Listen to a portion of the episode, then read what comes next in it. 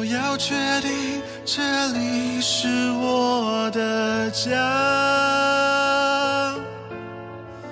有个角落它无风也无浪，让所有捆绑，让所有不安，一瞬间全落下。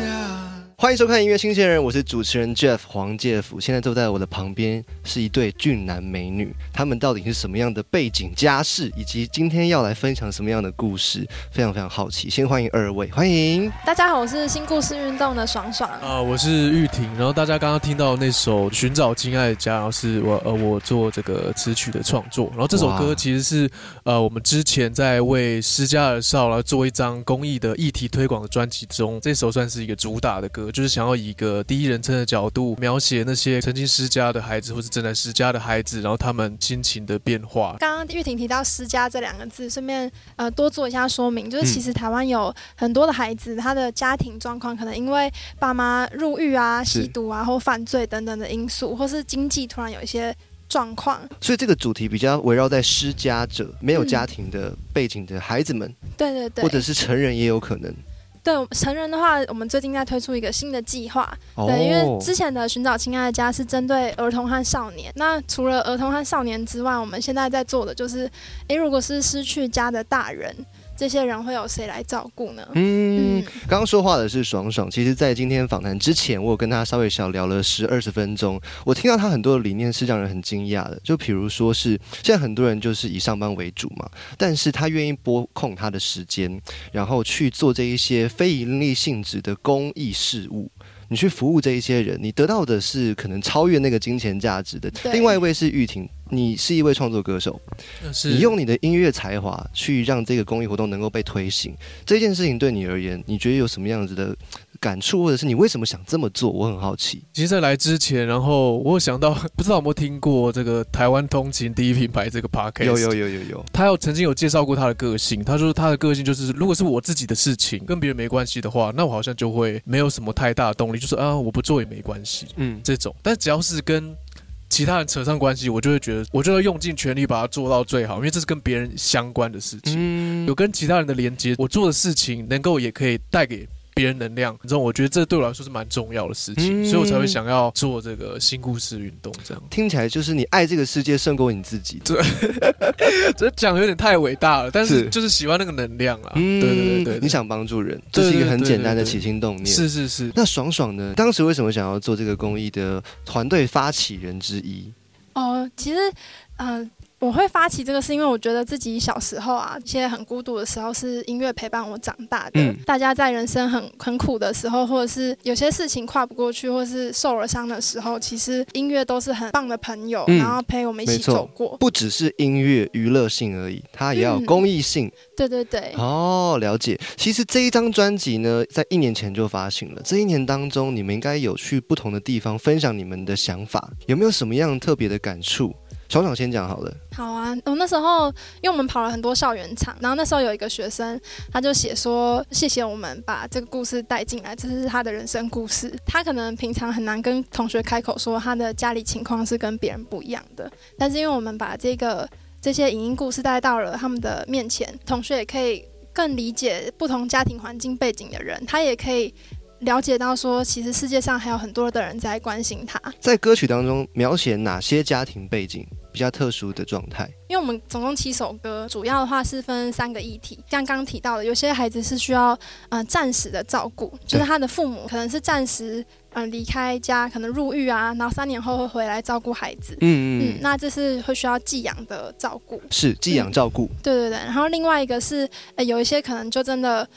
确定父母是假设变植物人，真的没有照顾功能，或者是可能其他不一样的因素，确定这个父母是嗯。没有办法照顾孩子，那孩子就会到一个出养、收出养的流程。寄养的话是暂时的协助，嗯那收养的话会是永久的家人。哦，所以寄养跟收养是不同的概念。对对，不一样的概念。在这一张专辑里面，七首歌都有提到对对对，我们有两首是讲收养家庭，有两首讲寄养家庭。嗯，OK，玉婷换你了。你你这张专辑已经发了一年，然后里面有很多是你参与创作。这一年之后，你有没有什么样子的发酵？那我我我讲两个点好了，首先是比较遗憾的点，再来是比较感谢的点。哇，你好理性哦，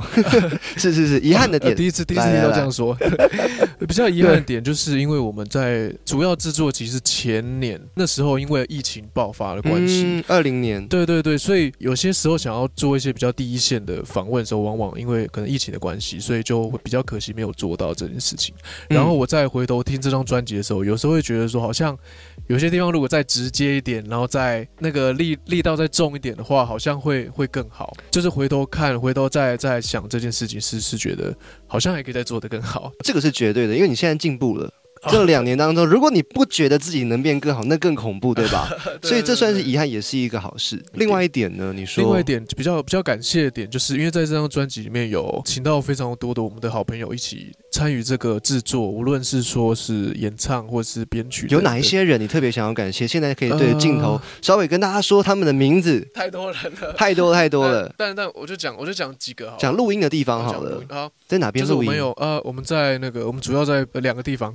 两个地方，一个是北艺大，那时候我们有一个 Impact 音乐学城，嗯，我们是在那个流行音乐学城认识的。那学城有一个录音室，这样子小小间的。然后还有另外一个是很感谢浩视录音室的浩浩仁老师，就是那时候有去浩视录几首这样子。嗯，这些他们都是算是很公益性质的，觉得你们这些人有梦想，然后陪伴着你们一起完成它。是是是是，也都是蛮值得感谢的。对对对对对，真的真的真的。呃，因为这张专辑我有一个私心非常喜欢的歌曲，嘿，然后这这首歌是那个《轻轻安睡》，是我自己，因为因为我觉得这首歌是比较比较私密一点的，然后比较细腻一点的歌曲。然后这首歌就是找来那个呃徐军、王玉军来唱，还有驯养的吉他。嗯，对对，就是他们两个人。然后就你讲，我们先让大家听听看，觉得怎么样？好好好好，对不对？也大家看一下 MV，我今天的节目在 Podcast 听得到，YouTube 上面也有可以看得到影像的。我们来听听看这一首，也是玉婷的创作，叫做《轻轻安睡》。睡吧，睡吧，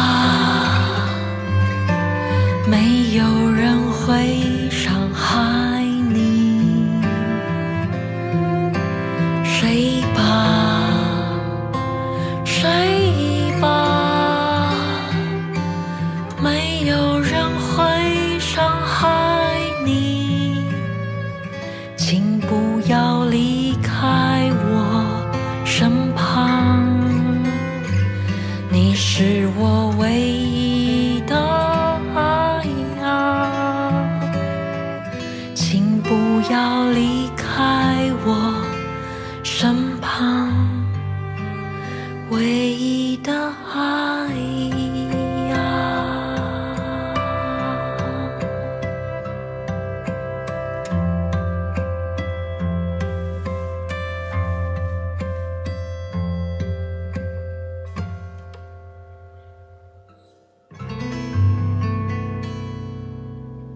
刚听了一小段这一首歌曲之后，不知道大家有什么样的感觉？我觉得这首歌确实有你说它是一个很私密、很亲密的情绪，但这个亲密也不不见得一定来自于爱情了，有可能来自于对自己的一个是是是，嗯，是是，呃，这首歌其实是我在一个下雨天的下午，湿湿冷冷，边喝边唱完成的这首歌，然后这首歌没有经过太多的，没有经过太多的雕琢跟修饰，就是。最后的样子就跟我一开始的样子没有差到很多，只是经过了呃于军的这个歌唱诠释，还有驯养的这个吉他，还有雅云的大提琴，让整个画面变得更完整。然后我觉得好像就比我在一开始在那个房间里面创作的那个样画面更清晰了一点。然后我觉得是一首呃很抚慰人心的歌曲，而且抚慰我自己，所以我自己很喜欢这样子。我觉得像这样子的力量必须要存在了，因为它只能够透过音乐这样温柔的载体，让别人能够在深夜的时分，在下雨的时分，在很沉静、很自我的时刻，感受到这样的能量。这就是音乐的不一样的地方，对吧？嗯，是是是。作为一个创作者，我相信这一块是务必要感性的。然后用音乐的方式带领大家进入到公益的世界。其实，在这一次新故事运动的团队当中，我觉得有个很特别的企划，你们有三首歌曲是玉婷创作词曲。是吗？还是你的词有交给他们写？哦哦，呃，那个我们跟我们就是我们有一个计划是跟社服单位、社服单位，然后邀请他们的这个服务的对象一起创作。所以这是一个社工还有被帮助者一起出来的创作。对对对对对，哦，我那时候去看你们有一个小型的发表会，印象非常深刻，是有一个是坐轮椅在贩卖的一群的呃叔叔哦哥哥们，对街卖的大哥们，对，你们嗯。MV 就特别用你们的才华去做了一个类似卡拉 OK 的感觉，嗯。里面唱的是他们的心声，对对对。有用台语唱，对对对，哎其实。，那个好特别，你要不要稍微讲一下？好啊好啊，其实那是跟新巨轮合作的歌曲，嗯然后因为新巨轮就是服务生长者，让生长的大哥可以去做街卖啊，还有他们现在还有大厨，就是有餐车哦跟做餐这样子。哇，对，让生长者他其实也可以有一些自立的能力。那、嗯对，那我们就跟这些生长的大哥还有单位的工作人员一起，因为他们都很喜欢唱 KTV，、嗯就他们自己的那那个空间的客厅里面，他们就有一个卡拉 OK 机，然后麦克风，他们平常就会唱这样子，然后所以我们才会把 MV 做成就是呃比较卡拉 OK 的卡拉带那种形式，风格也做的比较拿卡西这样子，然后 比较接地气，是不？就是是大哥他们喜欢的风格嗯，词曲也是他们创作，然后唱也是他们唱。那哇，这一些我觉得是特别是一个呃不同。不同面向让大家可以直接看到他们的生活，不仅仅是嗯透过一个纪录片，反而是透过大家能够很容易进去的这种音乐的场景。嗯，但刚刚讲到的是新巨轮，其实还有跟人生百味，还对有跟另外一个撒马撒玛利利亚亚，的妇女的团队，嗯，这三个团队分别是服务哪一些的？哦，其实这这三个单位他们都是服务无家者，撒玛利亚他们是专门服务女性的无家者，嗯，嗯，然后新巨轮的话，它其实是以生长者为主。人生百味的话，万华北车那一区，那一区有很多的服务无家者单位，他们都是一群很好的伙伴，手牵手把那个地方的服务撑起来，嗯，这样是子。哇，对对对，嗯，我我我想要好奇是玉婷，你在以一个音乐创作者的身份加入这个团队的时候，看到他们在做这一些公益事项，你的你的心里面有什么样的感想？然后就是创作课的时候，主要是爽爽在带领这个创作课，然后我嗯通常都是在协助的角色。哦，我们第一次第一个专案是在撒玛利亚做的，嗯然后那个时候我就觉得，哦，我就觉得很感动，因为他们都是一个真的，他们真的想要说的话，然后借由借由这个旋律把它承载起来，觉得那个能量是非常的非常喜乐充满的这种感觉。哦，OK 对，我 OK，因为我暂时想不到其他的形容词，嗯就就是有一种嗯，这真的是有很多能量的事情。嗯然后如果这件事情能够呃让让这些人也觉得感到感到自己的声音被听到了，嗯然后这些声音又可以再传达到更多地方去，那我觉得这就是一个呃很好的一个循环，是。这样子。你觉得你自己怎么会有这样的能量去做这些事情？因为这感觉是一个比别人一般人多余多出来的能量才能去做的，还是说音乐人天性就有一部分是这样子我？不知道哎、这 我刚刚想到一个很很很可能有点白痴的比喻，嗯就是像什么女生会说那个甜点有另外一个味，啊，那我我了解了，了我能解了。量库就是有另外一部分 是在帮是在是在是在跟这个世界沟通的，是所以是是是是。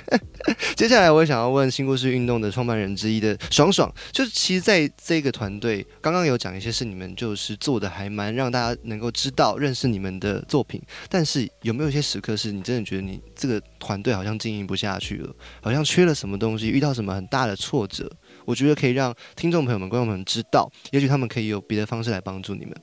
嗯，目前团队在运作上面比较辛苦的地方，是因为我们还没有一个完整的商业模式。嗯那我们也还在努力中，因为其实我们有立案，我们是以那个有限公司的方式去做立案。那时候没有用非营利组织，是因为我们其实的初衷是希望说，呃，可以变成是一个很好的桥梁，然后我们也不要去抢那个。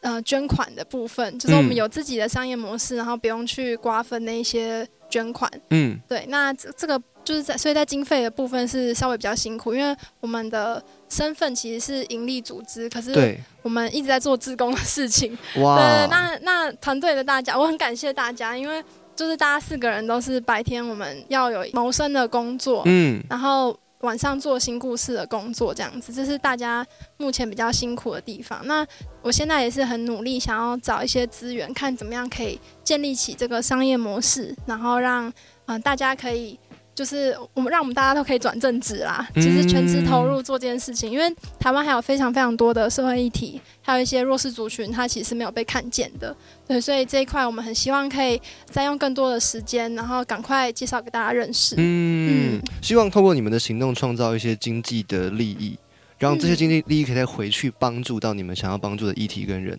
对对对，就是希望是带来更好的，就是我们可以帮助这些有需要资源的社服单位，然后呃，我们也让帮助自己可以好好生活。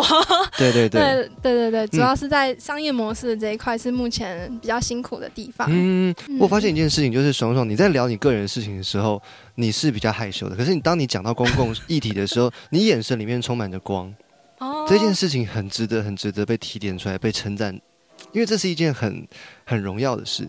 谢谢谢谢 Jeff。嗯，玉婷刚刚听了双双讲这么多，你你自己有没有什么样子的想法？关于他这个热忱？我觉得有时候他对我来说会有点像是横冲直撞的一个角色，他很不畏惧的去跟这个世界沟通，就是不管三七二十一，我就直接先动就对了。对，因为先动才会有知道，呃，那到底这个是对还是错？那不如果是不对的话，那我就再往其他地方。这个力量也会感染到他周边的人，那我可能就是其中一个被他感染的人，所以我就觉得说我可以把我的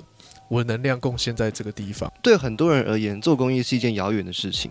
就直接说是这样子，因为他们可能觉得自己没有那样金钱，没有那样的时间，可能自顾都不暇了，还要去帮助人。但其实玉婷把这个观念打破了，就是说你不要只顾自己的事情，你也要顾别人的事情，不要只看自己同温层内找同样的声音，也许只是那个专注力丢给别人那么几秒、几分钟听一首歌，这就是在公益的一部分，你就成为他们的一份子了，是吧？嗯，其实我想补充关于这部分，我想补充一下，因为我觉得啦，从我观点来看，就是台湾人都很善良。那我自己以前其实我也是到我们去年打算开始认识吴家泽的时候，那我才开始呃第一次和吴家泽面对面聊天。嗯，对。那我觉得在去年更以前的的我，其实我觉得也不是说不关心这些议题，我也不会说没有管到，只是内心会有一个。